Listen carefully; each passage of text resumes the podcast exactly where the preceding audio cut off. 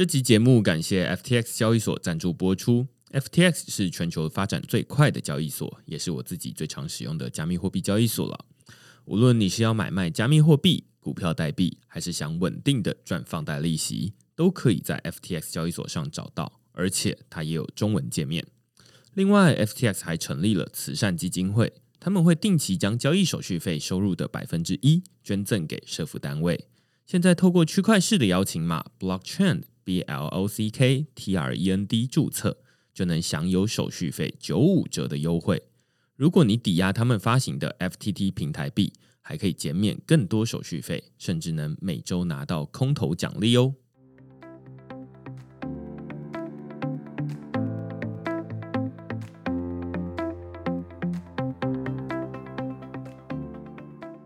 Hello，大家好，欢迎大家来到区块链 Podcast，我是区块链的作者许明恩。那简单介绍区块链哦，区块链一个礼拜会出刊三封的 email 给付费的会员，那其中一封就是你现在听到的区块链 Podcast。那另外两封我们讨论什么呢？最近我们讨论了 X Infinity 这一款主打边玩边赚的精灵战斗游戏哦。这款游戏其实最近在币圈里面其实是蛮热门的啊，甚至有人说，哎，它带起了整个 NFT。市场的重新的一个关注度哦，就是其他的 NFT 相关的代币，例如说之前讨论过的 Sandbox 的 Sand 代币，都因为这个 X Infinity 这款游戏哦，涨到了一个历史新高，就是。大家最近又发现说，比特币、以太币的价格还不及五月初的时候的价格嘛？但是，哎，现在 NFT 的代币有的已经突破了历史新高了哦。啊，所以这篇文章我们就在讨论说，X Infinity 这一款游戏到底是在做什么？然后为什么我会说它是一款被钱玩坏的游戏哦？那另外一篇呢，我是在讨论 Mirror 这个去中心化出版的募资平台。那大家在上个礼拜的 podcast 里面就已经有讨论过这个去中心化出版的这个概念。我们邀请 Litecoin 的创办人高重建，然后来聊聊去中心化出版相关的这个生态系的应用哦。那正好在这一个礼拜的文章呢，我们就以这个以太坊上面的纪录片叫做《以太坊无限花园》的这一篇文章来讨论说，哎，现在去中心化出版它发展到了什么样的情况？然后，哎，为什么会有人愿意赞助了一百多颗的以太币？然后就是为了募资一个这个以太坊的纪录片哦。那如果你喜欢这些内容的话呢，欢迎到 Google 上面搜寻“区块市趋势的事”，你就可以找到所有的内容了。也欢迎大家用付费订阅来支持区块市的营运。那我们今天的 Podcast 内容比较特别哦，是我在这个礼拜参加了由 Stacker 主办的叫做“晋级的 DeFi”。二零二一上半年回顾跟下半年的趋势预测的这一场线上的座谈，然后呃，Stacker 除了他们自己的这个创办人呃 Wilson 之外，他也邀请了我区块链的许明恩，然后跟 Perpetual Protocol 的创办人呃 Temple 冯彦文，还有 Cream Finance 这个 DeFi 借贷服务的 Tech Lead Jeremy 杨，我们分别介绍了自己的 project 到底在做什么事情。然后再展望接下来二零二一的下半年有什么值得期待的事情哦？里面我们讨论了 NFT，讨论了 DeFi，讨论了很多的技术的应用。那是一场自己认为非常精彩的线上对谈。那在最后，我们也有呃回答这场线上活动的听众的一些提问。那我就废话不多说，我们就直接开始。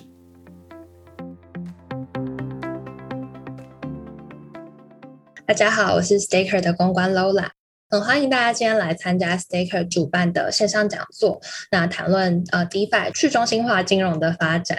今天有四位讲者会带来精彩的对谈，那非常可以期待。在开始之前，就先稍微介绍一下今天的讲者阵容。首先是 Staker 加密货币资产管理平台的创办人 Wilson 黄伟轩，那再来是 Cream Finance，就是全球第三大的 DeFi 借贷平台的 Tech Lead Jeremy。杨凯威，那再来是就是 DeFi 衍生品交易的龙头 Perpetual Protocol 的共同创办人 Temple，最后大家很期待呢，就是我们的优质的区块链自媒体区块链的创办人啊，也就是徐明恩。好，那接下来就请大家详细的用呃新手也听得懂方式介绍一下自己的项目是做什么的。那就先请 Temple 先开始好了。呃，大家好，呃，我是 Temple，那呃，Perpetual Protocol 是永续协议，好，那我们主要是提供去中心化的永续合约，然后在链上给大家使用。那我们主要是从去年十二月开始，然后一直到现在，哦，那我们现在大概有七十到八十 percent 的去中心化衍生品市场。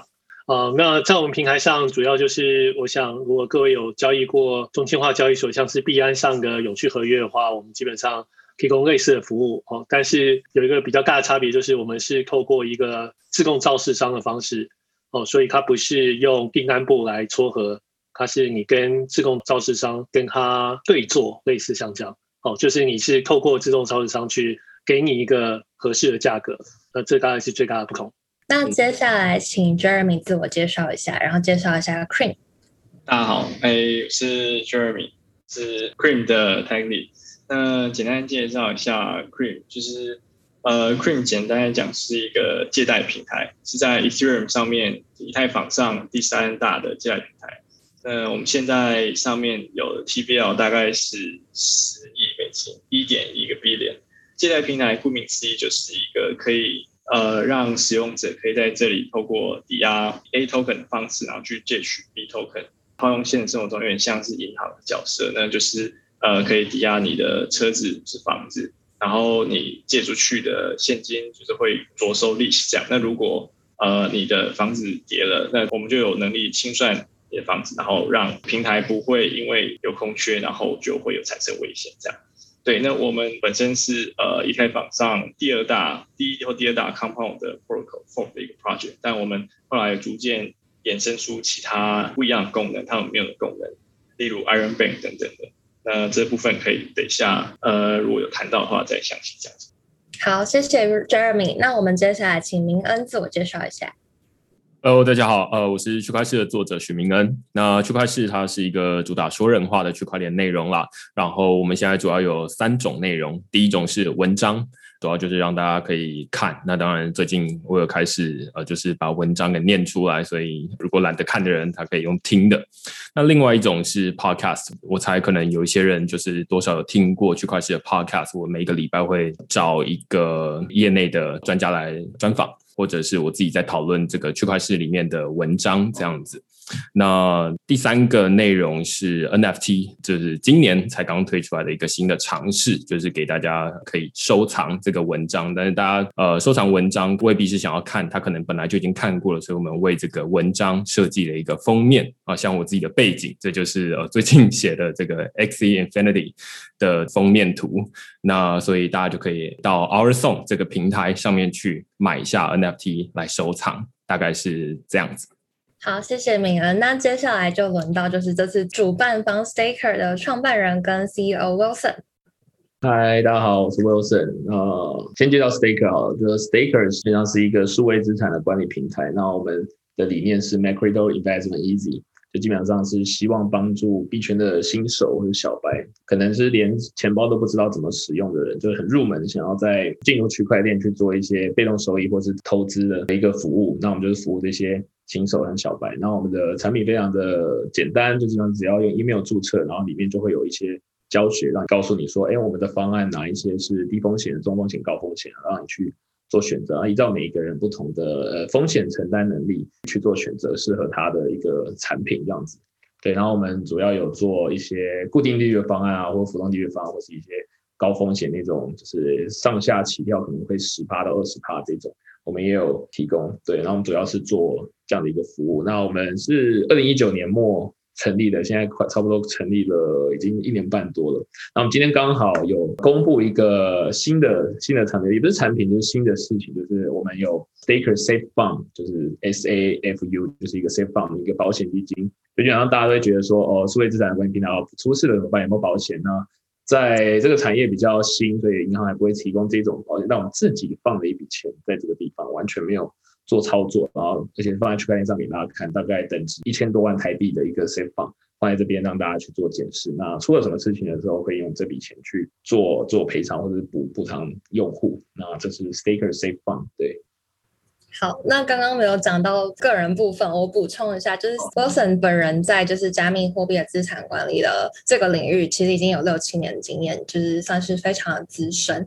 那讲者都介绍完之后呢，就是我们今天第一个要谈论的，就是因为我们今天主题是二零二一年上半年回顾，还有下半年的趋势预测嘛。那首先就要来问问大家，觉得自己的项目在上半年有什么样的进展呢？然后还可以分享一下下半年接下来的计划。那我们第一个也是。请 Temple 先分享。OK，基本上我们是去年底才推出的，所以这个上半年基本上就是等于是这个协议就是等于一开始哦，那刚好从一月开始就是一个牛市哦，疯狂的牛市，所以带动我们成长很多。当然其中有一些小问题，不过大致上我觉得就是整个协议的表现很好。我们在这半年总共的 trading volume 有二十个 billion 美金，我觉得应该算是相当大的数字。全部都是在我们设计的这个新的虚，就是虚拟造纸商上面交易哦，所以这方面做的不错。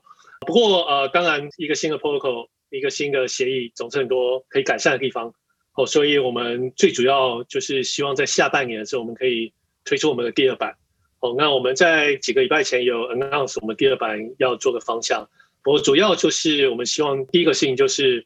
我们可以提供更多的流动性，就是这跟我们原本的设计有关。不过新的版本可以提供更多的客制化功能哦，所以让流动性提供者或是造市商可以选择自己的策略哦，进而提高我们的流动性，就整个平台的流动性哦。所以相信不管是在滑点上或是流动性上，我们理论上都会比第一版在进步很多倍哦。所以这是第一个我们想要改善的。第二个事情是，就是我们现在永续协议上面有十五个市场，我每上一个新市场，我们现在都会有投票，就像 Compound 或者是像 Cream 一样，我们都有一些就是社群的投票机制哦。但是我们的第二版希望可以不要这个投票机制哦，所以就是只要有人兴趣，他愿意为这个市场提供一些保证，他就可以执行，就是 launch，就是提供这个市场哦，所以不需要一定要经过投票哦。所以第二版我们也希望加入这个功能。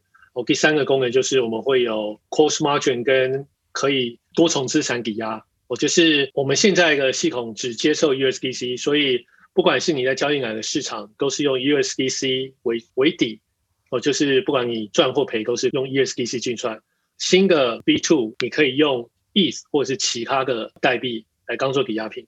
哦，所以这个是也是另外一个为了提高资金效率的一个方向。哦，所以会让我们的整个平台更有效率。哦，所以基本上就是呃细项，就是感觉起来就是一个功能一个功能啊。不过我相信，就是我们现在已经是算是最大的去中心化衍生衍生品的交易平台。我相信在 V two 之后，我们应该又可以再扩充很多倍，然后应该可以维持现在的优势。那接下来就请 Jeremy 分享一下，就是 Cream 在上半年有什么就是成就啊，或者是有新的合作项目，然后还有下半年的计划。简单介绍一下，就是 Cream 其实是去年就是那个 DeFi Summer 的时候，那时候跟那种就是食物大战什么一起起来的啊。我会这样讲，是因为那那时候一开始就是算是 Fork Compound。今年年初的时候，我们最大的改变应该是跟 Wire 就是那个 Yearn AC 他们走的越来越近。那上半年我们推出就是上半年最最我觉得最大的功能就是 Iron Bank。就是我刚刚一开始有提到，那 Iron Bank 主要就是说，我们开放了一个不用抵押物的借款功能，但是开放的对象有限制，这比较像是我们只开放给某个合约，就是其他团队的 protocol 的产品做不用抵押物的借款，就像是呃 Alpha Finance，然后还有 Wire 他们有一些 Vault，就是他们有一些赚钱的金库。那我们就借点给他，让他有资金操作去做更多的赚钱的策略。这样，那这 Iron Bank 就是我们第一个大功能，就是跟 Wire 弄出来一起合作，弄出一个新的东西，就是我背景这个东西。就是那时候他们就是有想要营造出像是那个 Iron Bank 应该是《冰与火之歌》里面那个。然后接下来上半年还有另外一个提示，我们有做新的 UI，就是看起来比较专业一点，不像以前那个 GTA 的风格。然后，所以我觉得用起来也比较顺畅。上半年主要是这两大，那近期有一些新的合作项目，比如说那个 Tether USDT 的那个发行商 Bitfinex 跟 Tether，他们最近有发了一个新的欧元稳定币 URT。那我们 Cream 也是第一个资源，就是我们有跟他之前就有联系跟合作。那我们就是第一个资源 URT 的 landing platform 在 Ethereum 上面。那最近我们还有在 Polygon 上面上我们的 landing platform，所以是继 a v e 之后的第二个在 Polygon 上面的 landing platform。我们还有一些些呃其他相关业合作。那比较值得一提的是。最近有走向一个，除了借钱给其他呃 smart country，我们走向一个借钱给其他道的方式，这还在尝试阶段。这是主要是现在到下半年未来会走的方向，就是我们要尝试借钱给，比如说另外一个道，他们要有大量的高利率，但我们会通过一些审核。那我们审核通过以后，就像是在银行直接借钱给大客户的感觉，因为我们会觉得一大笔资金相较于散户有不同，就拉开不同的客群这样。那这边也会做好清算机制，所以来保障其他散户放进来的钱。那这部分是也是蛮有趣，我觉得是一个蛮新的尝试。但一开始也是很多嗯抱怨声连连，那我们就希望用合约的方式把它做好。那加接下来下半年还有一个更兴奋的东西，就是呃，Cream 我们要做出我们自己的 Tokenomics，就是叫 Ice Cream。那主要是有点像 V Curve，就是他们平台抽取的费用会回馈给 Token 的 Holder 这样。那这部分我们也是最近今天还在投票当中，就自己投票。那通过以后，这东西就是会在下半年制作出来，然后上线。好，听起来非常厉害哦。那然后刚刚听完 Jeremy 分享了这么多之后呢，就我自己是觉得啦，就是台湾 DeFi 这个方案的绩效非常的可以期待。那接下来就换明恩来分享一下，就是呃区块是在上半年，不管是在内容上啊，或者是规划上有什么样的进展，然后还有下半年的计划这样。呃，区块是在今年二零二一年上半年最大的进展，应该是开始发行自己的 NFT 了啦。那可能有一些人知道，刚刚也有介绍，就是开始把每一篇的文章变成一张图像，然后你可以收藏这个 NFT。那这个 NFT 它其实对我们来说，只是一个比较长期规划里面的第一步。那长期规划是什么？这就跟下半年或者是接下来不止下半年啦，就是接下来几年要做的事情有关了。因为我个人认为，媒体或者是内容，它本身是一个公共财，就是说，呃，现在区块市它是用付费订阅的方式，那绝大多数人都是得用付钱，然后刷卡，那你才能够看到付费墙里面的东西哦。但是我个人是觉得说，长期来看，或者是身为一个作者或身为一个媒体来说。这些内容应该是越多人看到会越好。就是我永远不希望说我自己写完的文章只有部分的人，只有付费的会员才可以看得到。那所以我每一篇文章其实都在挣扎的，就是说，那这篇文章到底要付费还是要公开？那如果公开的话，大家会不会用一个买东西的心态，就是说，哎，那在路上就可以直接拿了，那他就不会付钱了？呃，但是反过来说，就是说，你作者又会希望让内容被更多人看到。所以，我个人是认为，长期来看啦，会觉得希望是把付费墙拆掉，就是让这个付费的模式变成是一种赞助的模式，有点像是 YouTube 会员这样，就是说，呃，你看到了影片，但是哎，你想要看到幕后花絮吗？那你可以加入这个 YouTube 会员赞助这样子。那要怎么做呢？这就跟前面提到的 NFT 有关。NFT 它其实就是现在在尝试一种赞助的机制啊，就是说现在在买 NFT 的人，他不像是在买到另外一个新的内容了，而是他买到一个纪念的数位的商品。那同时，他也可以就是拿到这篇文章的一个独家的分享权，那就可以在网络上面分享给其他人，甚至是大家最近可能呃有在关心科技媒体、台湾科技媒体发展的话，知道说，哎，科技导读呃这家媒体它呃关起来了嘛。那接下来它的网站会逐步的下线，那大家就会讨论说，哎，那这些文章其实很多都是很不错的文章，那内容不见了，其实很可惜。虽然可能是有一些是在大家的信箱里面，但不一定每个人都会留下这些 email 嘛。那怎么办呢？其实我们现在开始尝试的就是说，把区块式的文章哦，每一篇都放上 r w a v e。这个去中心化的有点像 IPFS 去中心化的硬碟这样子。那如果你买了这个 NFT，那你就可以买下这篇文章，那你就可以永久收藏。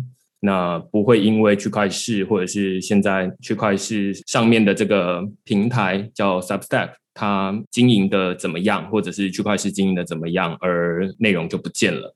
所以这是一部分，所以有点像是，哎，你买到你赞助了这个内容之后，哎，你同时拿到这个 NFT，然后你同时拿到了这个内容的拥有权。那所以这其实就非常仰赖去中心化出版。这些技术的进步啦，例如说最近蛮有名的应该是这个 Ethereum Infinite Garden 这个以太坊的纪录片，在 Mirror 这个平台上面募资嘛。那大家就是哎，为什么其中那个什么马吉大哥不是好像还呃拿到了前五名的这个赞助的金额哦？那所以其实他们没有买到这个独家的电影或者纪录片的拥有权，而是他是留一个名气在里面，同时他还拿到一些 NFT 了。那所以，这对内容创作者来说当然是一件好事，就是说，哎，那有拿到钱，然后内容又可以被更多人看见。但是反过来说，就是呃，对于赞助者来说，它有什么好处呢？我个人是非常期待的，就是这个 NFT 跟 DeFi 之间的合作。就像 Jeremy 晚一点可能会提到的 Iron Bank 跟这个 NFT，最近开始有 NFT 可以透过 Iron Bank 抵押这个 NFT，然后借出一点钱哦。那所以，哎，说不定他未来有点像是买一个画作，买一个什么样的东西，然后他可以拿去抵押做这个数位的这种金融服务。那所以这是长期来看区块市要做的事情。那只是短期来看，哎，会觉得说，哎，他只是发了一个 NFT 而已。但是长期来看，哎，它就会是一个从买东西的逻辑变成一个赞助的逻辑。然后除了赞助之外，他拿到这个赞助品，他还可以跟 DeFi 结合，然后再去做一些其他的应用，这样子。好，我们谢谢明安非常有趣的分享，就觉得刚刚这一大家有没有觉得跟自己的生活非常的贴近呢？那接下来就请 Wilson 来就是分享一下 Staker 在上半年有完成了什么样的成就啊？然后接下来的规划有哪些特别的事情可以分享？其实我们这一两年来，我们一开始都推比较风险低的产品啦，就是固定利率、浮动利率，然后比较 Premium 的话就是高利率。这个东西推出来，每次都因为我们都只给那个 VIP 嘛，其实很抢。然后大家投了之后，开始觉得说，哦，为什么 Staker 的这个绩效都这么稳定？就是呃，虽然是一直在赚，可是赚的都好少。然后他们就会会敲碗说，哦，有没有什么风险更高的？然后，诶，然后我们就去年一年就是开始推出一些，诶，风险比较高，就是说，呃 p u r 矿啊，然后或者是 TWD Five 这种啊，或者奇亚币这种。那推出的效果是有好有坏啦，就是像量化或者是 TWDFi，它其实波动都非常非常大。那幸好提到 DeFi 这个东西，我们刚才控在说第一期截止的时候，ROI 是五十五十八趴，对不对？这是 ROI 哦，这不是年化哦，就是 ROI。我们在三个月，ROI 是五十八趴。那其他的话就还没有结束，我就不讲了。对，所以我们就是陆续有一直应应一些用户的怎么讲需求吗，或是声音，然后去推出一些不同的产品。那新的一个 DeFi 后也是类似的，就是发现哎，用户他们会想要尝试一些新的，或是一些。特别的市场或者特别的操作方式，他们都会去反映。那我们这我觉我觉得就是我们的 Staker 的一个社群的感觉啊，就是我们有推推出这些东西去应应我们客户。那接下来就是我们会往一些方向是，例如说像金管会最近说七月一号开始做一些呃虚拟货币业者 VASP 啊，针对他们一些规定，例如说反洗钱或是反洗钱或是可以交易的这些。同时，我们基本上也会往合规的方向走，然后因应金管会这规定，我们去做出相对应的这些措施。对，那再来就是我们在还会再强化呃 staker 的这个 value 的 VIP，就我们其实一直很 value 我们的一些早期的用户，或者是诶这个资金很大的大户，我们去希望去打造一个这样的一个社群，然后去服务这些我们的 VIP。那 VIP 会有很多福利啦，平常的这些 discount bonus 的 discount 之外，那我们还会有送一些。哎，日常生活中你也可以用的东西，例如说，哎，一些调酒啊，在疫情的时候，你可以小酌一杯啊，那就是跟无相去做合作。那我们未来会跟更多的一些比较生活上也比较情调，或是比较哎有些生活品质的东西去去合作。那大家就敬请期待啊！还有一个就是我们的 App 要出来了，我们一直都是 Web 的界面，那 Web 是网页电脑版网页，然后当然手机我们也有做 Responsive，但是。操作上和查看上来讲，用户也是在讲说，哎，有没有 App，有没有 App？那好，我们就是开始封测我们的 Staker 的 App。那我们现在是 iOS only。那有兴趣的话，可以到我们的 Open Chat 里面去去做申请，然后我们就可以开始做测试。那 App 还会有下一步的一个计划。那这边就先卖个关子，先不讲，会会跟 App 有关系，然后绝对是非常好用、非常直觉的一个功能。那听完刚刚 Wilson 的分享，我只听到一个重点，就是未来呢，大家如果你是 Staker 用户的话，那你就可以带着你的 Staker App，然后到酒吧，就是用加密货币做支付，保证你是全场最潮的一个。把它讲出来了，叫 Staker Pay，对，没错，这个后面会再出来。对，对，大家如果有听到的话，可以先准备好注册成为 Staker 会员，那其他我们之后会再公告。好，那就进入到我们今天的第二题，就是要请大家分享一下，就是上半年有没有看到自己觉得最酷的 DeFi 的应用啊，包含旧项目有一些 update，或者是看到有些很酷的新项目之类的，这边就自由回答，看谁要先分享。我觉得最酷就刚刚讲到那个吧，就是 NFT 抵押的这个 Cream 那边好像最近有跟 s l e a s e r DAO 还是什么，可以知道。然后阿贝也有我想问问看 Jeremy 对于 NFT 在做抵押的一些想法或是问题，或者它好处在哪里，或者它坏处在哪里？哎，对对对，抢了我的问题。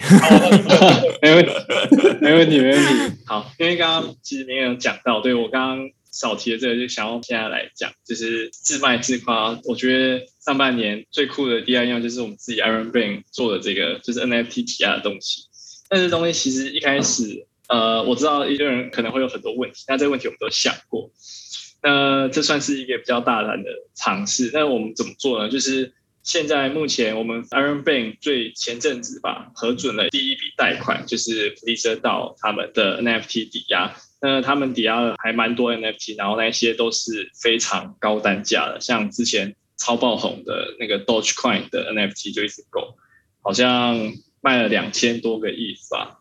他们好像说那一个之后要拆成就是 fragilize，就是拆别人，所以他没有抵押，大家抵押了其他也是高单价的 NFT。那那时候就是我们要怎么评鉴说哦这个 N P 值多少钱？因为不像币价那么直觉，它有一个就是现在的现价，这样就是随时市场都有人在交易。那 N P 本身是就是 illiquid，那它的流动性说实在蛮差的，那它的客群可能范围比较小。所以我们那时候在评估的时候，就是他能贷款的出去的东西是打很多折的。就比如说，呃，他抵押的东西，比如说一百万美金，那我们最多最多就是贷五十万美金，这样去降低一些风险。那一开始呃机制还没有设定好，那我们就觉得说，哎，有透过呃算是询问的方式，然后合作的方式去了解他们的用途等等的，然后去做低于贷款。然后因为一开始我还没有呃很明确的用一套标准去制定一个这个贷款的过程。那我们现在渐渐的有走向轨道，觉得之前他那一笔就是以最后的市价、最后交易的价格为那个价值，然后就是去当做它的市价，然后去做打折，再去贷款这样。那接下来逐渐朝向方向是，呃，我们会希望 NFT 呃可以是流动性比较高。那我有想到一个很好的做法是。我们觉得我们可以开一个 NFT 借贷市场，那它这怎么运作？就是要有人上来挂单，那这些挂单是来担保这个东西的价值，NFT 的价值，所以随时都表示它有它的市价存在。那这是一个，我觉得这是一个未来可以做的方向，就是当有人挂单的时候，它的价就是有这么高，因为表示那个人愿意用这个价格买，那通常可能是低于它本身的价值。那这些人就是想要等便宜，等他被清算就可以接走。那一方面，我们也可以保障放钱进 Iron Band 的人，然后借出去给这个人的钱也不会说拿不回来。所以这是一个我觉得可能可以做的方向，然后我们也会逐渐朝向这个方向去做。我先补充一下，刚刚就是 Pleaser DAO，就是呃，它是一个去中心化的 一群人啦，然后大家就是用一个智慧合约，然后来组成一个可能是线上的一个自制团体哦，然后他们买了很多知名的 NFT 作品，一个很有名的是 Uniswap V 三的一个这个 NFT，反正都是一个天价啦，然后我也不知道确切金额到底多少了。那另外一个是之前那个 Edward Snowden，就是神鬼骇客，他出的一个 NFT，然后也是用一个天价买下来。换句话说，你可以把它想象成他们有点像是一个买下很多很有代表性 NFT 的一个收收藏的团体。那只是说，他们不一定是个人拥有。而是说是有一个 DAO，有一个去中心化自治组织，然后来拥有。那有可能是大家一起拥有这个东西，有可能是像刚刚 Jeremy 说的，就是他会拆成好几片，然后来做不一样的事情。所以他们有点像集资，然后人多力量大嘛，钱多，然后所以就可以买下很多比较代表性的东西。当然，我记得他们好像是说，他们之所以会想要这么做，是不希望说，哎，那这些很有代表性的 NFT 随便就被买走了这样子。那希望它可以像是一种呃。博物馆或者是某一种方式来好好的被收藏，那只是大家就会马上接着问说啊，那他买了这些 NFT 到底能做什么？所以呃，最近才会有一个很大的一个新闻，就是说啊，那他们终于把这个有点像是本来放在自己仓库里面，然后好像也没有什么用，然后只是大家就有一些新闻就说哇，那花了好几百万美金买下的东西，终于哎，他可以拿去抵押，然后变成钱，然后其中就是跟 Iron Bank 合作，那只是。本来我一直也都很好奇的，就是说啊，那它到底要怎么估值？就是 其实应该是传统的艺术市场里面，要对一幅画估值本身就是一件困难的事情。至少我是不知道怎么估值啊。那更不用说是 NFT。那现在看起来可以说是，只要有人他去出那个价格，那那个价格应该要被锁定吧？要不然他可能，例如说他跟那个人做好不还钱了，然后我就同时撤掉。类似这样子，应该就不能这样，对不对？我不知道。对对对对，只是这个是一个方向，但还没有设计出来。这个问题，我我也在想，就是 NFT 到底怎么去确保会有这个价格？因为像我在用 OpenSea 的时候，呃，要帮他科普一下，OpenSea 是一个很大的 XCD 最近还投的 NFT 的 marketplace，大家可以在上面上架自己的 NFT，然后出价说哦，我要卖多少钱，然后大家去买。好，然后我在反正我在用的时候，因为我有买。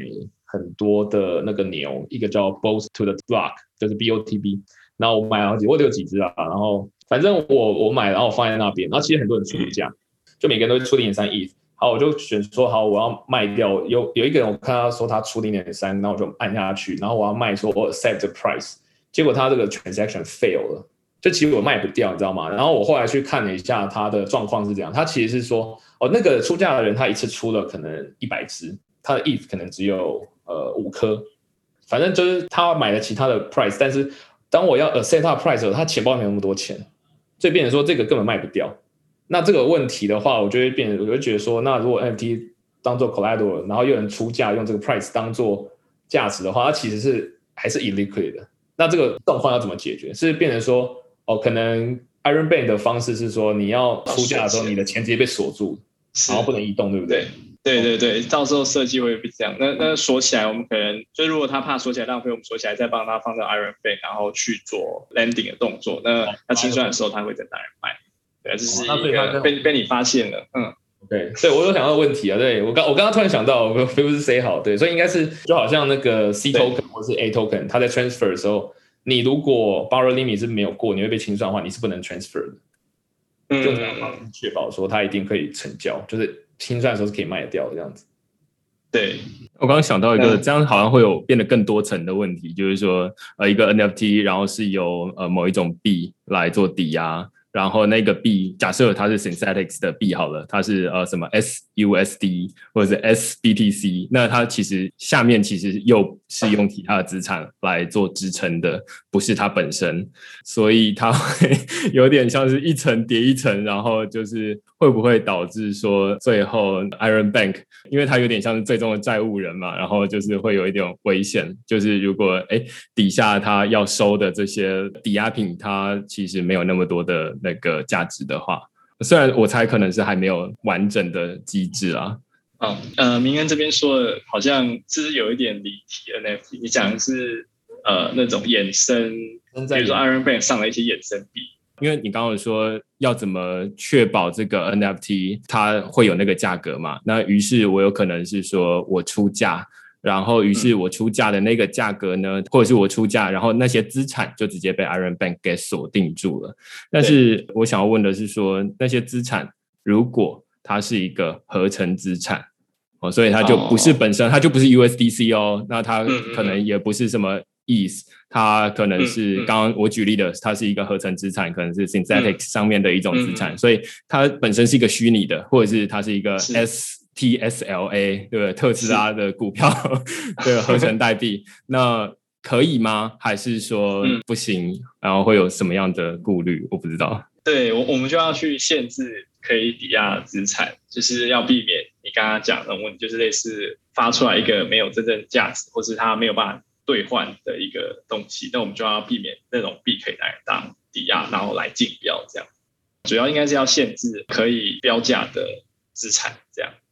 对，那就是限制说比较安全的币。那怎么定义比较安全币？通常是会看它的流动性嘛，然后还有市场的深度，然后比如说 community 的大小，然后 community 大小可能看 Etherscan 这个 token 的 holder 有多少，然后有你们在讲 Discord、Telegram 什么的，或者它在 Uniswap 或是中心化交易所里面的深度，可能用这个方式去断定说它的 ranking 大概多少。对，然后可能再给它适当的抵押率，我觉得应该是这样。另外一部分是很好奇的是说，Iron Bank 现在可以说是先做了 NFT，应该是第一个嘛？对，我好像有听过另外一个市场是呃专门在做小的 NFT，我我我不确定名字，但好像做不太起来，因为基本上没有人敢放钱给那一些 NFT 的人。对，这是比较 tricky 的问题，所以我觉得我们算是第一个大型，然后金额最大的一个 NFT。对，呃，我就还蛮好奇的，就是说，像阿伟跟 Iron Bank，假设接下来阿伟他们也可以做这个 NFT 的抵押，因为他好像也讲了几个月的时间了，只是还没有做出来嘛。那会有什么样的不一样？还是说，其实一开始大家蛮像的？就你所知啊，就是说都是把 NFT 抵押进去，然后借钱出来，还是会有这种可以借的？这个层数可贷层数不一样，因为我们去买房子的时候，我们会说，哎，那这家可以八十趴，那家七十趴吗？那会有这样的差异吗？还是什么的？嗯嗯，阿贝，其实我之前也会关注，但发现他都还没有看到很多技术细节，可能他们在做保密。那基本上都是听到很多消息，然后放话，但想去挖一些 technical 的，就是技术的细节，然后发现哎还没有，就觉得他们好像嗯 maybe 还没有想到一个很好的模型去实做这个东西，所以。我觉得他们第一步可能会比较偏向于我刚刚讲，就是可能要 maybe 是独立市场，就是这也是一个阿贝的 NFT 的 landing，那这边利率可能比较好，那这一边放钱人就有意识到说，哦，放这些钱会借给 NFT，我觉得这会是一个比较好的做法，但坏处就是你的那个 TVR 会被拆散，那资产也会没有共同，这是一个问题。那有了这个独立市场以后，那他们那再来就是 NFT 的价格怎么算？那 M T 的价格怎么算？就一种就是我刚刚提到了，就是要不就是你最后的市价，虽然这有可能被炒高；要不就是以现有的挂单，我觉得这比较有可能。那可是现有挂单，你就是要让越多人来越挂单会好的原因是，这样才可以随时保持它有它的可清算的流动空间。那我觉得阿飞可能也会这样做，就是。他们会有一个 maybe 有个网页，然后就是开始开始竞标。那那你这些人开始标说这 NFT 你你愿意花多少钱买，然后就挂在上面。那它的价值 maybe 就是用 TWP 或是怎样去平均，就是让它那个价格不会太波动，所以随时保持那个 NFT 的可变卖性。这样，这是我的猜测。我自己在卖 NFT 的时候也觉得很有趣的是，通常会市场上有两种。很有趣的 NFT，用出价来看的话，第一种是它价格很高，但是没几笔出价，可能就两三笔这样子。有另外一种是它会有大量的出价，然后都是不同人，然后可能金额就小小的，这也可以理解，就是因为金额小，比较多人买得起嘛。那但是这两种。资产应该说，对于银行来说，就是对于 Iron Bank 来说，会不会有不一样？就是目前想象，还是说还没有想到？然后另外一种是说，目前可以开放的是哪一种 NFT？目前好像比较像是看人，就是说啊，你是 Pleaser DAO，那 OK，我们相信你后面的人。但是未来 Our Song 上面的 NFT 到底能不能拿来做低买的抵押？对，明天讲的很好，就是。我们现在的确比较像是看人，针对到呃他抵押来做 lending。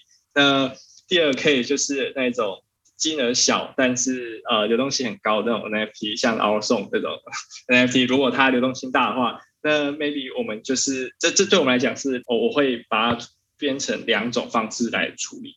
那第二种方式其实对我们来讲，相较之下比较好做，就是流动性高的，其实在市场上对我们来讲是比较有保障、比较安全。那它容易被清算，那我们就会愿意开更高的抵押率给他。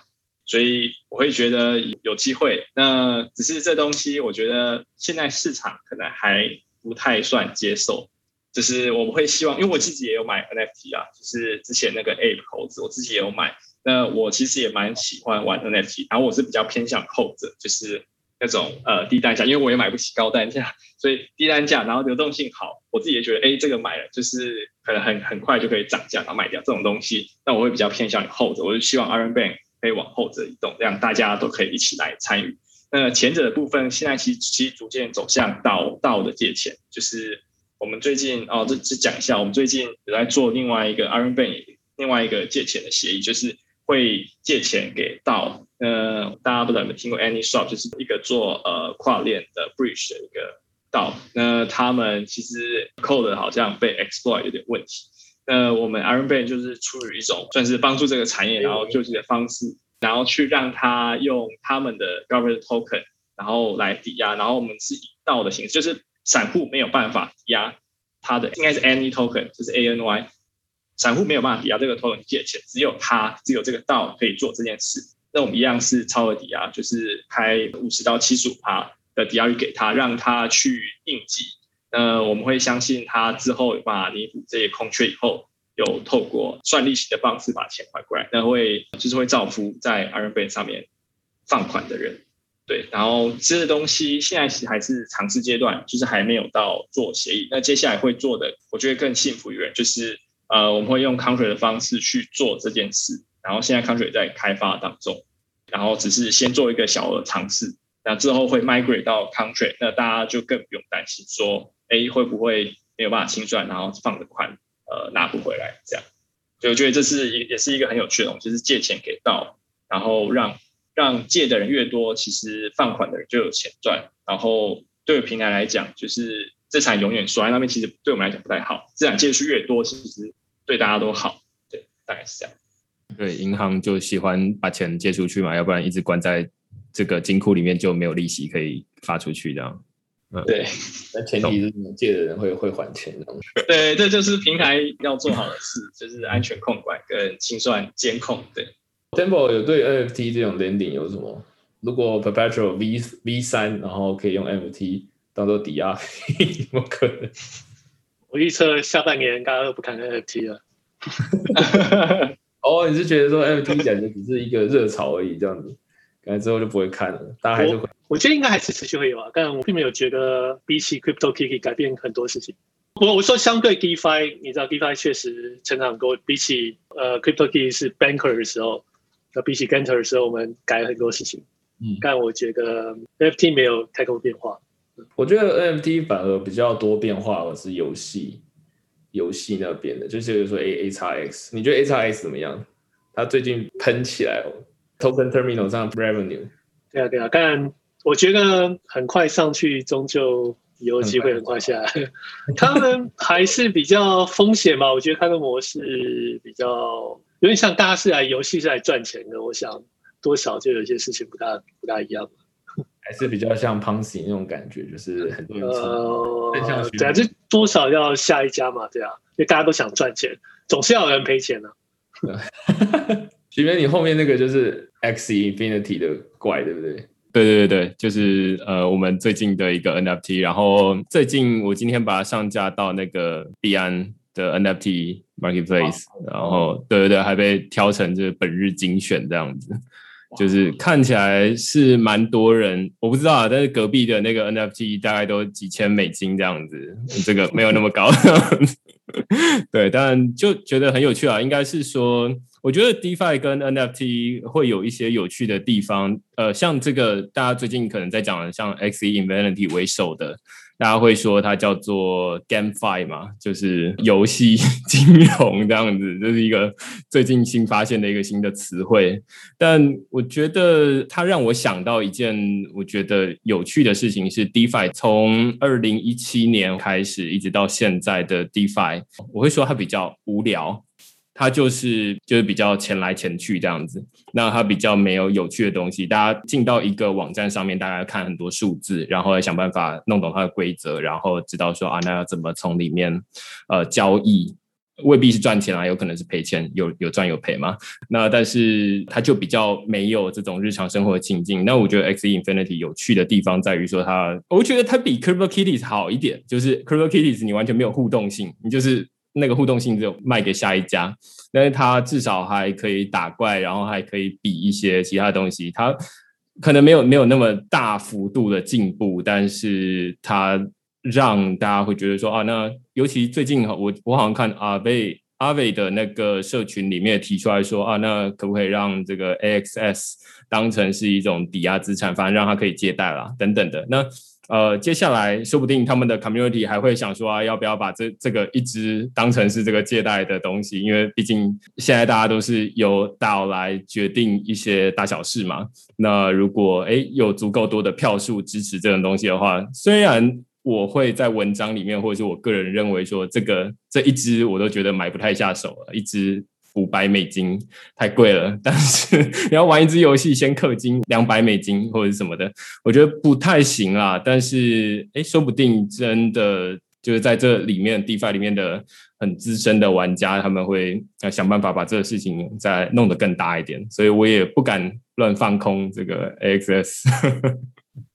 我我觉得，我觉得 S R S 蛮蛮有趣的，就是其实我觉得它最近发展也蛮酷，因为它那个游戏，我是有个人去稍微看一下，因为我有朋友在玩，所以我我第一时间在玩，就叫他赶紧去玩看，然后跟我讲里面是什么。我有点觉得发展还不错，跟以前不一样。但是刚听 Temple 一讲说，哦，跟 Crypto Kids 没有改变太多，我想一想，嗯，干好像也是，因为 Crypto Kids 以前就是基本上你就是会 mint 嘛，mint 这些猫嘛，然后猫就是怪嘛，然后它是有基因的，它里面有基因，不同的基因有不同的价值，它有就稀有度。那稀有度，然后猫又可以做配种，然后配种就会生出。你其实是有机有一定几率论是可以去让你你去配稀有的基因，然后配出来更稀有的话，你这个是会卖钱的，这个是会有人要的。那为什么会有人要？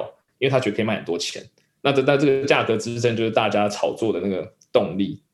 对，那基本上跟我觉得 S S 还是有一点相似，但我觉得 S S 它不一样的地方是它它现在是真的，就像刚刚明恩讲的，就是它它是真的有游戏，它是让大家去玩，然后它是。打它可以有三张三个怪，然后买三个怪，然后里面也是有基因，也是有种族，种族有互克，然后里面的种族的纯度也有差，跟它技能卡也有关系。然后你打赢是可以赚 HRS，或者你要升级，你要去买什么它 S L P 还是什么东西的，你要有能量。然后你买越多，你如果买十只的话，你能量是诶可能单一一单位，然后你买二十只，你的能量会两倍，然后买更多，然后买到四十只就顶了。它其实还是有一些 Ponzi 的东西在的，但是我觉得跟 Crypto Key 不一样，是它。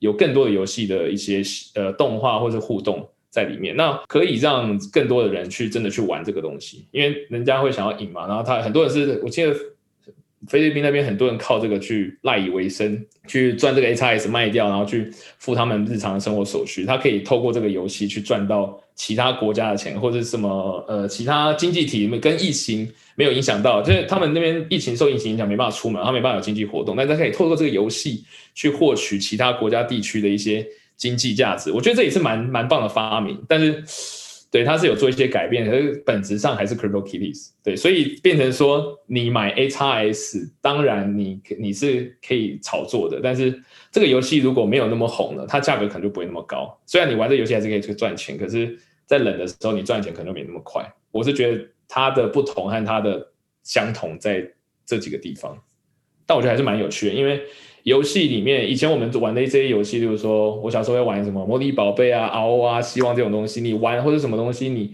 练完你是带不走的。那中心化的游戏公司如果倒了哦，你就没了，它资料库就随之消失，你这些时间精力和这些经验，还有这些理论的学习都付之一炬，完全没办法保存下来。可是我觉得。透过 blockchain 就是这种 NFT，它是其实可以留下，而且还提供了你这个很好的交易场所。就是它都是 NFT，你可以随便交易给另外一个社群，就是说 crypto。它 crypto 根本不是全部都在玩 NFT 嘛，有些在玩 DeFi，有些是纯粹买 Bitcoin，纯粹买 ETH。你却可以把这个 NFT 的价值留下来，直接放到另外市场。我觉得这是蛮伟大的发明，就是你你游戏公司倒了就倒，你的价值就没了。可是如果你是跟 blockchain NFT 结合的游戏的话，这个是我觉得是一个很棒的点，这个蛮棒的突破。就连 Ethereum 呃那个就就 Vitalik 嘛，他其实在做以太坊的时候，他就是他魔兽世界嘛，他魔兽世界的那个东西，然后被 ban 掉，他就不爽，他就自己要弄一个 Ethereum 出来，基本上也是这种想法在里面。所以我觉得他突破点在这边，就 GameFi 这个地方，但是炒作的性质还是在，所以大家还是要小心。对 HIS 这个东西，其实也是波动蛮大的。在你刚讲的时候，我就想到。一些就是跟 CryptoKitty 稍微有点进步的地方啊，但进步不多，但是想办法帮他找出一点进步的地方。就是一开始的这个 CryptoKitties，它比较像是一个买卖，就是其实不识字的小朋友，他其实这婴儿他可能都会知道说，哎，这个是属于我的，然后那个是属于你的。所以那时候大家在讨论 CryptoKitty 的时候，比较像是说啊，大家在收集这种比较稀有的概念，但是没有太多的互动，而是说啊，那这就是我的，这是你的，然后我们要交配，我们才能够生出什么样的小 Kitties 这样子。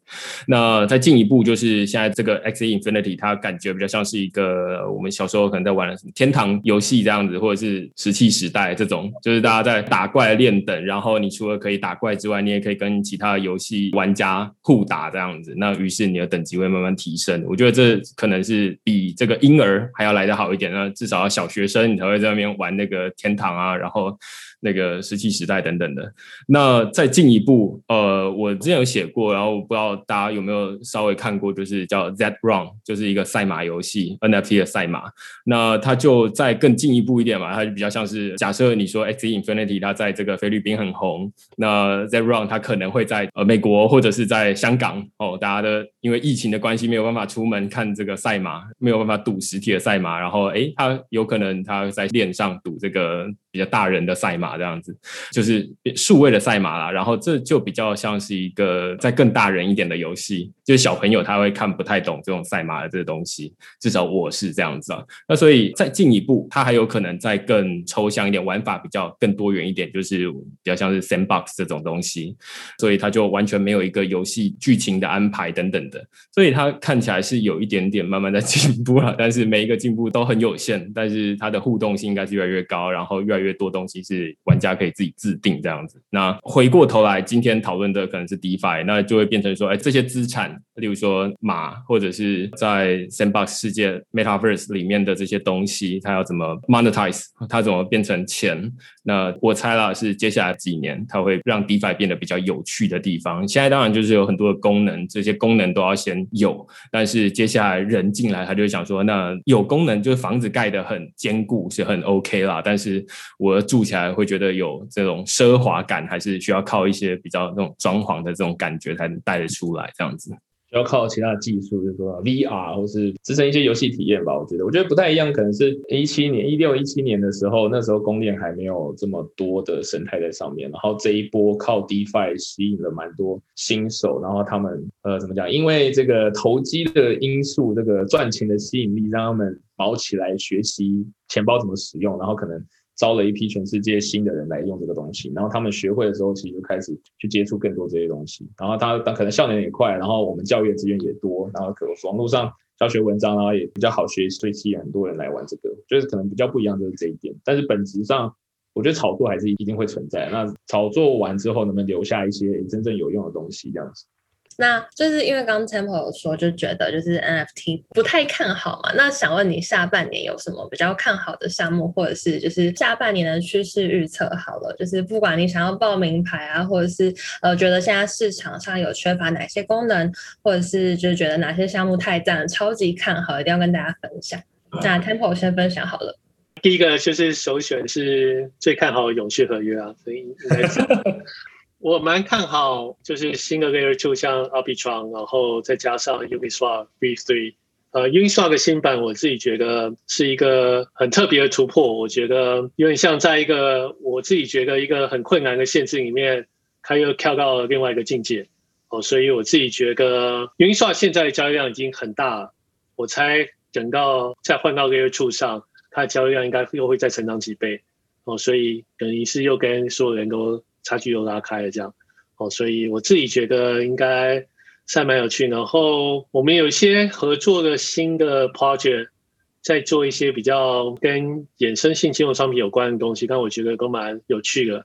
哦，像是有些人在做 point broker，我不知道中文叫什么。point broker 是在做可以像 cost margin，但是不同的 project 之间的 margin 可以互用共用，类似这种事情。哦，哦我觉得这种事情听起来就蛮好的。那我自己觉得衍生性金融商品在下半年应该也会比较竞争，然后同时间利用率也比较高，然后因为可组合性也会让整个交易量、整个市场都会提高很多。这样，我对下半年有一些看法。下其实我觉得现在市场上有点匮乏，是应该是 cross chain 比较偏向于 cross chain 因为现在会越来越多链。最早期就是 ETH 然后 BSC，然后那时候刚出来的时候，其实根本没有太主流的桥。那唯一桥方就是中心化，就是透过币来出去。然后现在越来越多链，BSC、Polygon，然后 FTM，然后之后 Arbitrum，然后还有各种各种链。那那我会觉得第一步就是把资产转过去。现在其实也有有一些主流，AnySwap，然后 MultiChain 等等。那我觉得接下来可能会比较看好是接下来有如果项目做呃 Cross Chain 的 Landing，或是 Cross Chain 的 Yield Farming，就是变成说我不用一直去自己去搬搬搬搬钱，然后它有一些更人性化的操作，然后再来这个是使用端。那我觉得。从我们项目方，我觉得希望有一个东西有是 cross chain 的 contract interaction，就是有点像是你从 A 链 call 某个方选，那 B 链也可以呼应得到，就是希望是去中心化的方式去去做这个 solution，而不是自己来。当然我们因为两边都我们自己部嘛，那我们在这边 A 做一个动作，在 B 我们自己也做一个动作，可是就会觉得这个少一点去中心化味道，就是全部都是中心化的处理方式，所以我觉得。下半年不知道会不会有团队做出这种 solution 来来看好，一定会有，我觉得 cross chain 里面非常的强劲，没错。我的看法比较不一样，我猜最后只会有一个赢，猜所有人都会在那个上面。没错，还有一个只会有一个赢。你说练啊 chain，我觉得不大需要 cross chain，因为最后只会有一个赢。你说有有道理。已经人二吗？二点零？没有诶，我觉得也许是 Arbitrum 或者是 Optimism，我不要确定。但我觉得我听过的 project，我没有听到不在 t r 上，没有人不考虑 t r 所以当大家在同一个链的时候，我猜可能就不大需要跨链。有道理，没有，我觉得还是需要跨链。我觉得很多生态是搬不走的，一定会需要跨链。我帮大家问一个问题啊，我猜呃，因为刚刚有念到好几个名字啊，无论是 BSC，然后 Polygon，然后有人会说 Polygon 是这个以太坊上面的 side chain 或者是什么东西的，那又有刚刚说的 Arbitrum 或者是很多不同的名字。那到底他们之间的有没有人可以明确的，就是把那个 呃谁在谁上面，然后谁跟谁可以互通，还是说他们全部都不能互通？可以明确简单的归类一下，然后谁跟谁是在一坨的这样子。然后例如说 Arbitrum 发展的好，或者是 Polygon 发展的好，Ethereum 就会发展的不错，类似这样子。应该说可以分两大类吧。现在就直接分 EVM compatible 和 non EVM compatible 的吧。Ethereum 和 Binance Smart Chain、Polygon、Arbitrum 全部都是 EVM compatible 的，不是 Binance Smart Chain，BSC 是 Binance Smart Chain，就是 EVM compatible，然后 Binance Chain 是不是 EVM compatible？然后可能还有 Solana，还有 Flow，这些都是自己要公链，它是跟链的这个架构和那个以利链是不一样的。你光看那个地址就知道了，零叉开头通常是一边 compatible 的链的上面的地址。那如果是 Solana 可能是 PLI 什么的嘛？对，然后 Flow 可能是 F 开头还是啥，我忘记 Flow 是什么。但是其他的通常都会自己的一个地址，通常是自己的这个链的开头字母当做地址。对，那他们之间的关系，我觉得就是一边 compatible 啊。然后有些一边 compatible 会说它是 Layer Two，它是在它之上，但其实就是完全不同的链。那之间的跨链的这些连连接，其实原本是完全没有连接，只是有些人会去做做这个连接的动作。那他们最常做的动作，这个有一篇文章有，有些是流动性，有些是 mint。那最简单就是它一个中间的桥嘛，就是中间的一个东西，就是你从这个链锁进来这个头，可能就是说锁一百颗，我就在这边帮你发一百颗，就这样。就是这样的互通，那双向的话就是这样去做互通的。对，那一定就会有人在，只要在这边有 USDT，那有人来做这件事情哦，说我来发个 USDT 让你跨过来，只要他大家相信他，大家去用这个 USDT 在这边的生态系承认的话，那他就有用。对，那就是现在境况大部分是这样子。那其实有趣的就会是 USDT 在 Binance Smart Chain 这件事情，就 Binance Smart Chain BSC 上的 USDT 其实不是 Tether 官方发的，其实 Binance 自己去 Pack 发出来的，它不是官方哦，但是大家还照用。Tether 照在 BSC 上面官方应该叫 FUSDT，这是比较特别的地方，因为是谁共识强的谁就用哪一个，所以这边是分歧的地方。那其他的话，可能有些官方的稳定币，他们自己有在那个目标链上自己发自己，那就没有争议。对，这个是差别。所以可以说，像 EVM compatible，就是说，呃，大家都可以跟 EVM，呃，就是跟 Ethereum 的生态系互通，无论它是可能是 Layer Two，或者是它的其他的东西。那他们可以彼此互通，但是他们又不是直接互通，而是要像刚刚你说，透过桥的方式，或者透过呃什么锁一个某种东西的方式来互通。然后像 Solana，或是像这个 Flow，或者是像其他的感觉，好像又都是其他的不同的链。但是你刚刚有提到那个 Binance Chain，Binance Chain 好像是用那个 Tendermint 嘛，就是 Cosmos 的。对，让它的第一个 B 开头的，这个就是他们自己的一条公链，不不是 EVM compatible 的。OK，所以可以说 EVM compatible 跟其他 可以这么说，有一种分类可以这样分啊。对，其实 EVM compatible 的差别就是说，不管是对项目而言，对团队来说，他们的 code 都是可以直接 deploy 上去，几乎不需要改的，顶多用一些不同的参数，但是几乎是不需要改。他们可能不会重工，他们不用重新开发一套 contract。然后，如果可是如果是朗逸变 compete 的话，他可能要重新写那个的语言。所以像 Solana 好像就是呃 Rust，Rust，然后 EOS 哦 EOS 好像 C 啦，就是其他的会不同的语言。然后另外对用户来说，刚刚说对团队嘛，又对用户来说，他要跨到 E 变 compatible，他 MetaMask 只要切一个 network 就好了。他不用再去装另外一个 wallet，如果是 Solana 可能要装种 Phantom、Solid 还是啥的，啊，Flow 可能要装 Flow 的钱包，半夜圈的要装一个半夜他们自己一个插那个套件、扩充套件 extension，这是差别。所以只要是 EVM compatible，你直接换个 network 设个参数就过去了，因为地址完全一样，你的 private key 是可以共用，这是差别在这边。那刚刚少提一个 EVM compatible 叫 Phantom，Phantom 也是有。对，那刚刚 Temple 说接下来可能他他比较看好的是 Arbitrum，那 Arbitrum 也是 EVM compatible 嘛？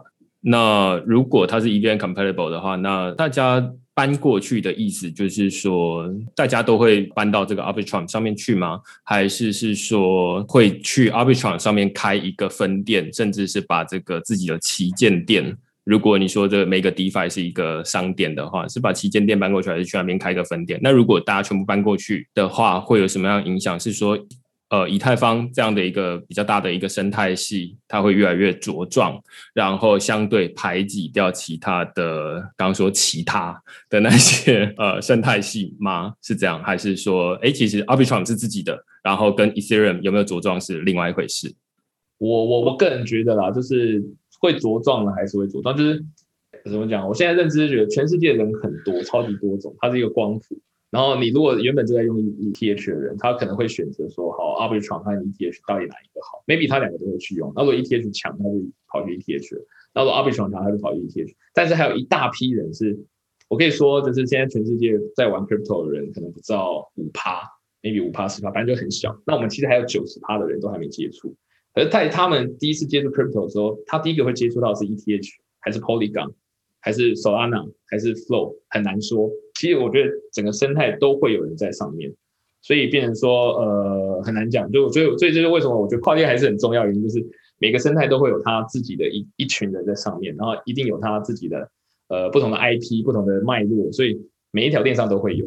但是谁的谁做的比较好，也会当然也会有影响。对，那可能还是会一个独大的，但是其他小我觉得还都还是有。对，每一间店其实都是有需求的，我认为是这样子。对，像你刚刚说的那个，我就印象很深刻。在研究 X Infinity 的时候，就觉得很有趣的是，像大家在玩 X Infinity，你说这菲律宾人等等，他们第一次接触到就是 Rolling Chain，然后他们可能要知道 Ethereum，要不然他不能跨链把钱转过来，但是他就不知道其他的东西。对，那所以感觉会有根据不同的应用。吸引到不同的人，然后看他们本身是哪一种链，然后大家就直接接触。他可能跟我们这种一开始从 Ethereum 开始，然后才知道说哦，Polygon 什么全部长出来的认知可能不太一样。我不知道刚 Temple 有没有想回答？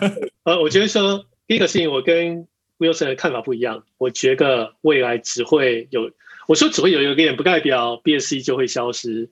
但是我的意思是说，六成都会是这个链，剩下来四成。就是剩下来的，呃，一个事情是 Arbitrum 跟 Optimism 虽然是以太坊相容的链，但他们又有点不一样。一个是他们有自己的 token，他们用 ETH 当做 token，他们的安全性是由主链就是 ETH 来保证的，所以这是一个设计上的不同。但是这设计上不同，其实我不会觉得是因为它功能上不同，而是它有一个特色，就是以太坊的社群比较支持这些人。虽然我们在谈这个，就是以太坊相容链有 BSC 有 Phantom，但是以太坊的社群其实不是很支持 BSC。也许因为大家不喜欢 Binance，哦，Phantom 也是一样，大家之前被 Rock 破不爽，我不知道。不过总之就是以太坊这群人，他们就很只想支持以太坊的。那以太坊是第二大的链，他们上面有很多资产，所以。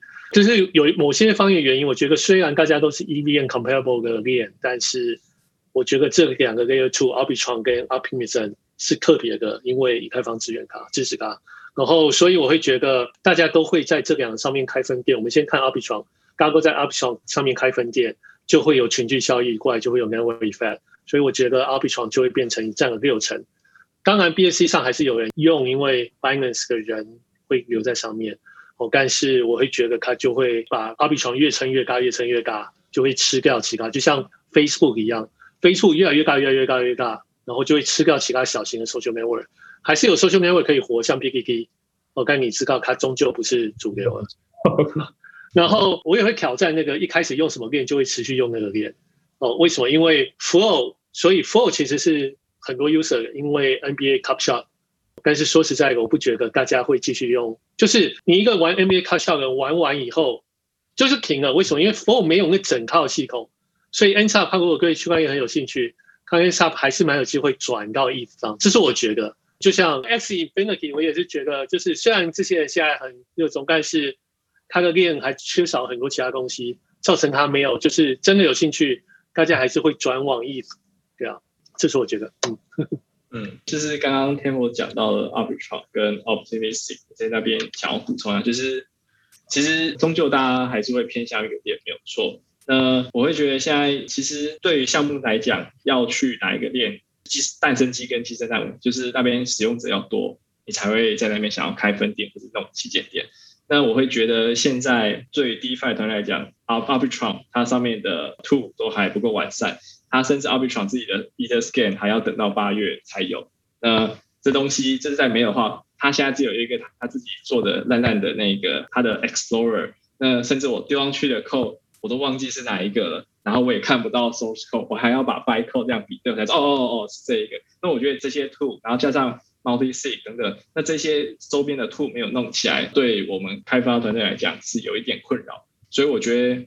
Arbitrum 可能未来可能会比较好，但它的速度就是的确比其他还要慢。那我觉得有可能也是说，之后可能未来等他们生态系周边的 tool，呃，包含 index 的 graph 那些都做好，那 maybe 大家才会迁移过去。所以现阶段其他的策略还是有生存空间，大概是这样。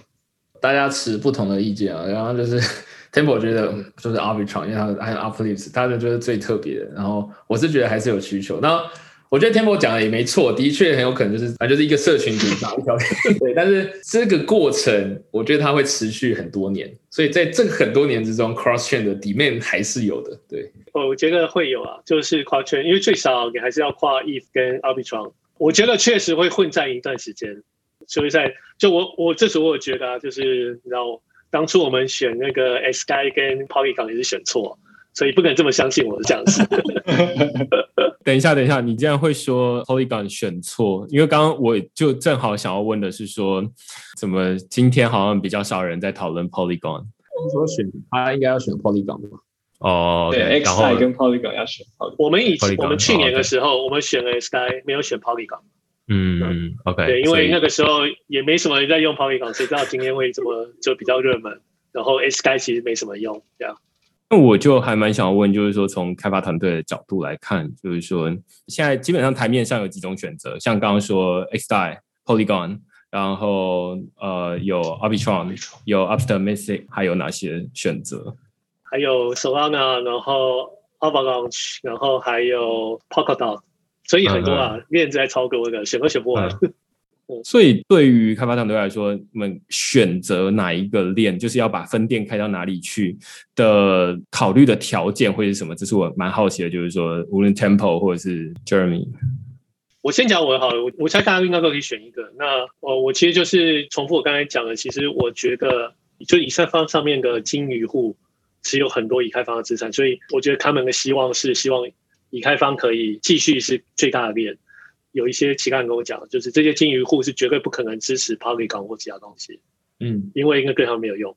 哦，所以这是一个事情，所以他们就算撑着，就像刚才 Jeremy 讲的，Arbitrum 还不成气候，但没关系，他们反正就撑在那里，他们就撑到，就是除非这个东西真的烂到不行，不然的话，这是我觉得，我不然我也同意啊，就是这么多资产，就像 E 纵使 gas 这么贵，你看大家的资产还是留在 E，这多少就是有一点这个很难搬移到另外一个链上。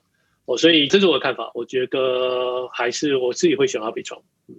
呃，我的看法其实基本上也相似。我会认为啊，我们 Cream 跟 Perpetual 其实我们都算是 ETH 起家的吧。虽然 Perpetual 其实是坐在 X 代上，但跟 ETH 也脱离不了关系。那我们就是身为一我啦，身为 ETH 出发的，那我们就会想说越开越多越好。但是我觉得我发现有一个很有趣的现象是，每一个店他们都会有一个新的 Uniswap V2 的 form 出来，然后他们就称为那边的头。就像是 BSC 就是 Pancake，然后 Matic 在这 Polygon 上面就是 Quick。那我觉得就是他们就会有新的玩法。那我们我们身为 ETH 起家的，就会希望说上去保有我们原本的呃名声跟招牌，去上面开分店，来让别人比较用心，然后用一样的使用体验，完全呃一样的东西去做操作。那我们当然目标第一个就是越多人使用越好。可是其实接下来还是面临一个问题，就是渐渐会。越来越少人用，那我们还是要把一些店收起来，因为对我们来讲，如果说观察开发成本，然后评估后都 OK，那我们就是丢上去，然后让它跑跑看，那不行就再收掉。所以基本上是多头冲，就是有有就是都冲。我们啦，我们是这样。还蛮好奇，就是说有没有看到，例如说啊，假设 Curve 它可能是一个很指标性的 DeFi。那他 Curve 他去那边开了，例如说 Curve 他去这个 Polygon 上面开了，那大家就觉得说信心加一这样子。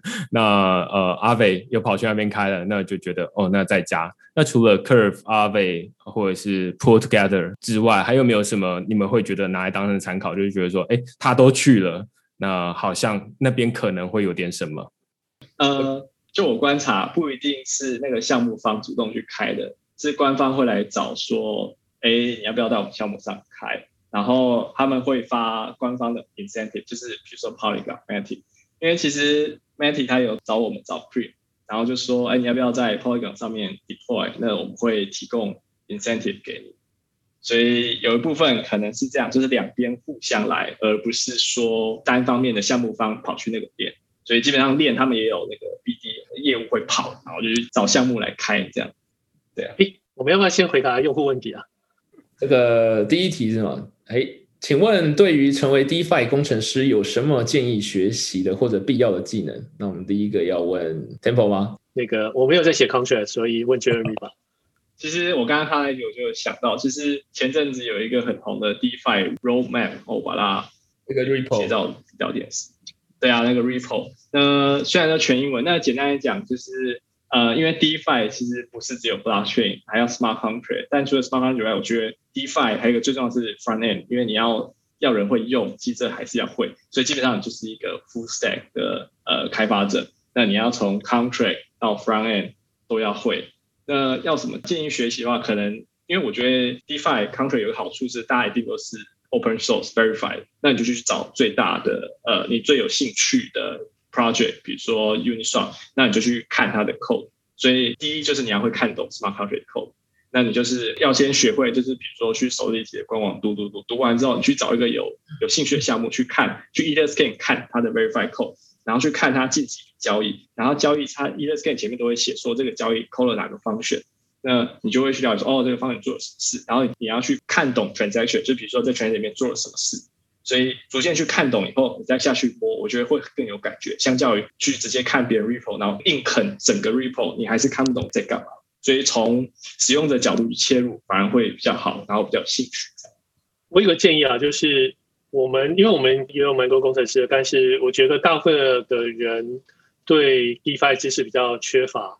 就是我们有一些人，他可能有 crypto 经验，但是他工作上都是在交易，或者他会说哦，Curve 就在做稳定币交易。可是他其实不知道 curve 它实际的机制怎么做，它是怎么你知道为什么会有那条线出来？他们拿什么方程式勾出来的？就是这些事情，如果可以知道的话，我觉得对想做 DeFi 工程师还蛮重要。我觉得除了技术和开发之外，基本上就跟 t e r r 讲一样，你要知道那个线，然后可能也要去了解说整个 DeFi token 的 tokenomics，它的 token 去怎么做 value capture 的，然后它的 token 的蒸发的规则是怎么样，然后怎么样销毁，它是 deflationary 还是 inflationary，这些可能都要去思考，要去知道，不然你就不知道这个产品大家到底是在做什么，然后它这个 token 到底为什么有价值，然后这个东西我觉得会是 DeFi 工程师会需要知道的，对。然后如果如果要知道产业的发展互动的话，那可能有点呃有点太难了，对，那是更进阶的一些内容，就会说说这个 DeFi product 怎么去跟其他的产品做结合，能不能结合，有没有意义，这个可能是更进阶的一些知识或是想法要要去要去学的。徐明有哎，我没有啊，我不适合回答这一题。啊啊，哎，你哎，你比较适合回答下一题。哎，提问对于未来发展成类似 Ethereum DeFi 有什么看法？就是首先，我对比特币发展成 Ethereum DeFi 生态，呃，我记得好像最近是那个 Jack Dorsey，就是 Twitter 的创办人说要想要在 Bitcoin 上面建一个类似 DeFi 这样的生态系嘛。那我直直觉想到应该是，当然是有梦最美啦，但是他。就是就我目前所知，粗浅的所知哦，就是说对于呃比特币它是一个计计算机，然后 Ethereum 是一台电脑。那你要让计算机做到像电脑的事情，它本身就比较吃力。电脑它有本身就是它可以处理很多呃多工啊，或者是等等的事情。那计算机你要去模拟电脑在做的事情，你花的力气是比较大的。所以目前看起来，我猜啦，我因为我不知道，但。因为是 Jack Dorsey 讲的，所以我也不敢嘴。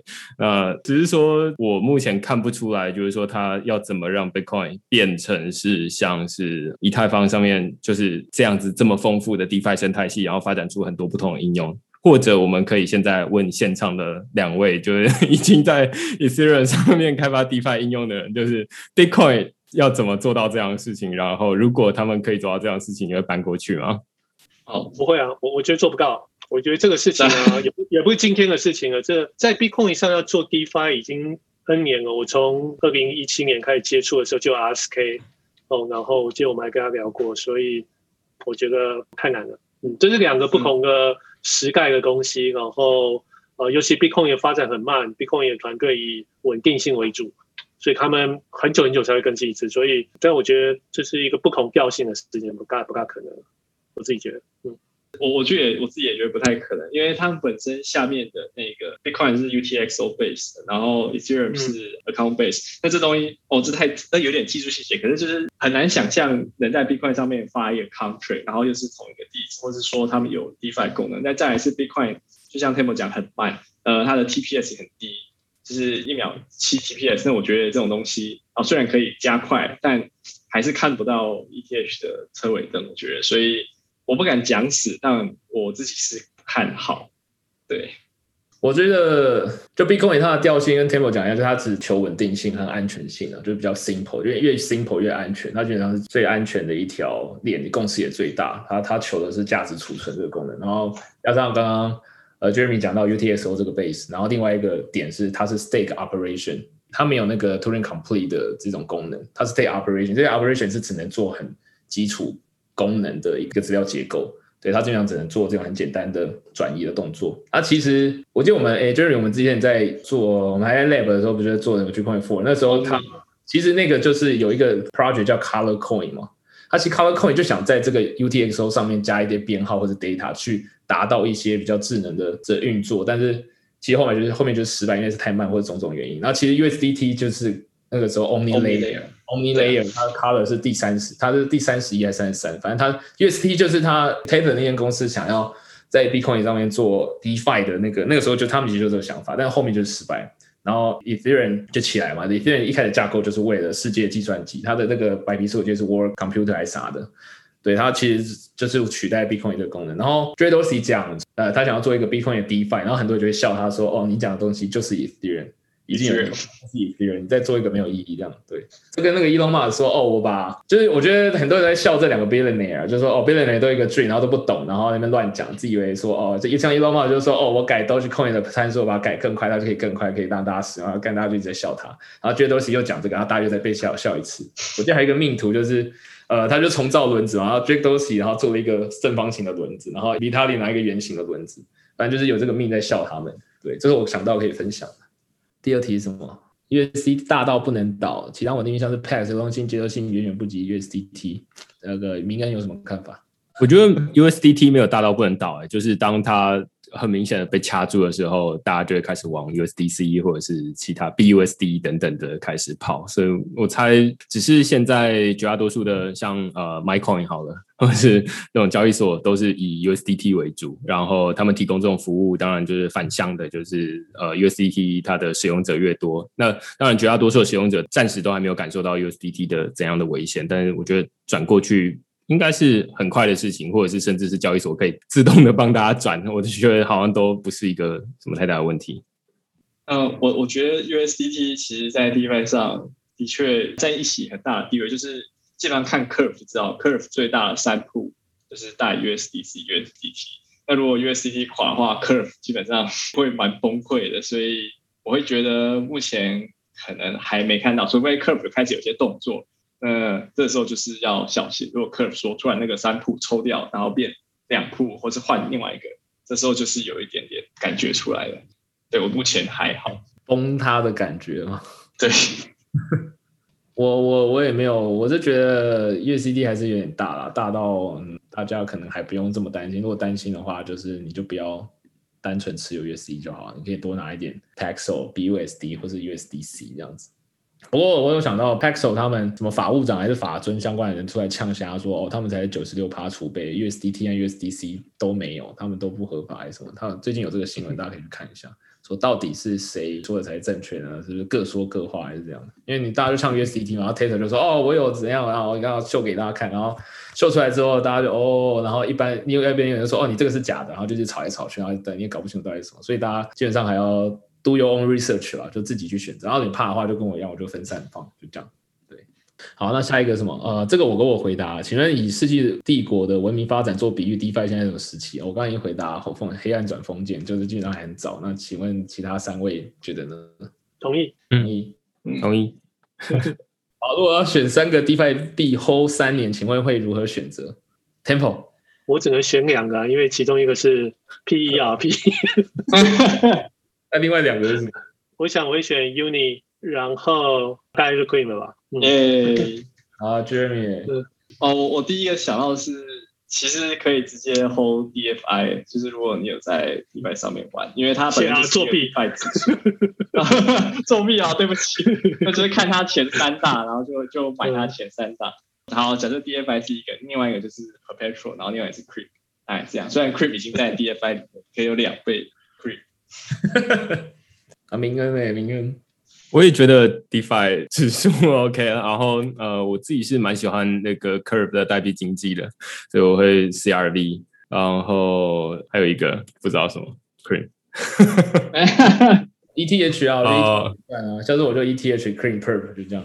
啊，再什么下一个什么？想加入呃 Staker 才能担任产品经理呃。要了解到什么程度哦？哦，就基本上我刚刚讲的这个 DeFi 工程师的程度是最好的，就是你要知道每一个项目在做什么，然后 Top Top Ten TVL 的 DeFi project 大致上在做啥，然后他们个别的 Tokenomics 是怎么样，然后你最好是有用过这些产品，你其实亲自使用 Next，最好是按 Token 也用，因为要做产品的话，两个平台你都要懂，你都要知道它的 UX 是长什么样子，你要知道 Approve，你要知道全家人发出去的时候怎么处理，要怎么显示给用户看，然后。